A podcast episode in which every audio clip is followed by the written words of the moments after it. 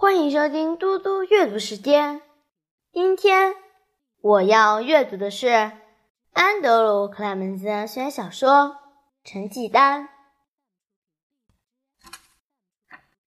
第十三章：观察。今天是星期三，学校餐厅里弥漫着意大利面的气味。我和我的朋友凯伦。还有五到六个女孩一起在餐厅吃饭。我们坐在平常坐的那张桌子前，就在史蒂芬和他的朋友常坐的位子旁边。我不是想炫耀，可是我总是会偷听到别人说话。我从没有离开位子去偷听。呃，或许有过一两次了。可是，如果我的距离够近，那些人说的够大声，我就会听到。假如人们想保守秘密，他们应该学会怎样轻声说话啊。刚开始，我并不想去听坐在我后面的男生在讲些什么。不过，门德列克的声音还是传了过来：“别这么白痴啦！没有人可以到太阳上面去旅行。”那里有一团正在燃烧的气体，笨蛋！我们的自然课正在学习太阳系，我自己也正在做一些和太阳有关的研究，所以一听到门顿的话，我竖起了耳朵仔细听。史蒂芬说：“尽管如此，我确定有一天会有人可以去那里。”或许在太阳变凉一点的时候，是啦，门顿说。或许他们可以找到一个像你这么笨的人，自愿去那里。他们那一桌的家伙一起爆笑。我很想转身去拦截门顿列克，用力撞他一把，让他跌倒在地。他是五年级中最聪明的男孩之一。也是我最不喜欢的家伙，而且他在四年级时就是这副德行。他在金属测验中得到最高分的等级。当他知道史蒂芬的分数后，已经取笑史蒂芬一个多月了。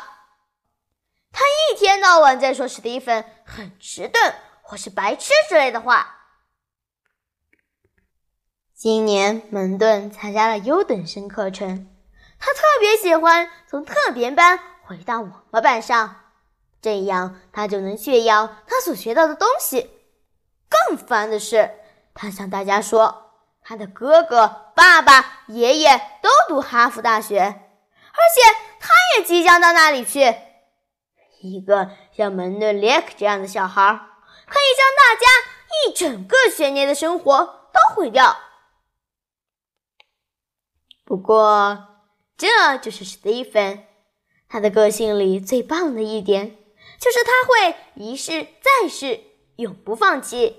就算大家的笑声还没停止，他还是会继续说：“如果在气体全部用完的时候呢？有一天太阳一定会变暗的。我确定那时会有人可以到那里去。我不用转头去看门顿脸上。”那令人作呕的轻浮笑容，光听声音就知道了。他说：“说得好，傻瓜，太阳永远不会烧光的。”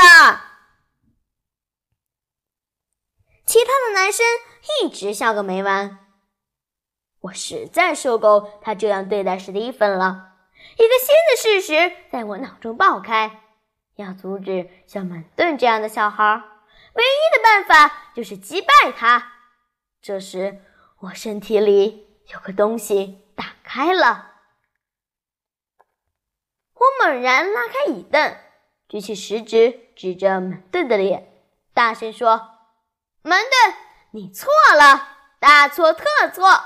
太阳终有一天会变暗的。太阳正在耗尽它本身的氢气。”是因为氢原子正在转换成氦原子，这种原子的转换和气体的燃烧是不一样的。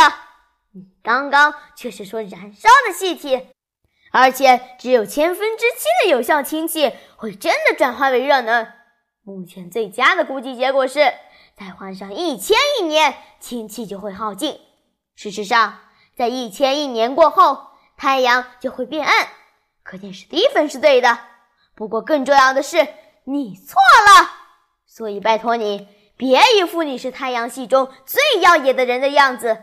做一点让别人喜欢你的事，闭上你的嘴，安静的把剩下的恶心的意大利面吃光光吧。当我的演说结束时，我正处在一片鸦雀无声的中心，在我的周围，有人插着食物的叉子停在盘子和张开的嘴巴之间，有人吸管粘在两片嘴唇之间，却没在吸饮料。除了红色果冻兀自在塑料碗内扭动外，没有任何动作。所有的眼睛都盯着我看，可能也有在看马顿的，不过大部分眼光是落在了我身上。凯伦打破了这个魔咒，诺拉太强了，他开始大喊。诺拉，诺拉，诺拉其他和我同桌的女孩也一起大喊。这情形持续了十秒钟，直到罗森老师走过来，让大家安静下来。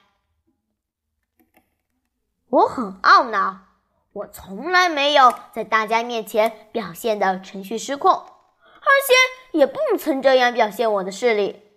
难道活该得到我丢到他脸上的每个字。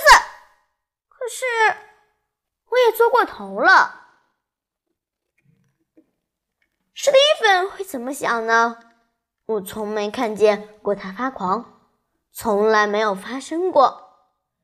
我必须快点离开这里。我站起来，拿起我的托盘。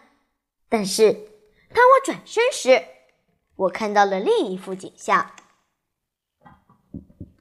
某个人站在通往运动场的那扇门边，离我坐的位子大约只有三米。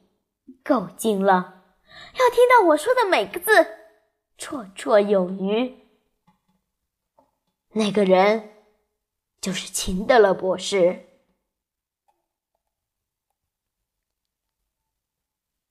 谢谢大家，我们下次再见。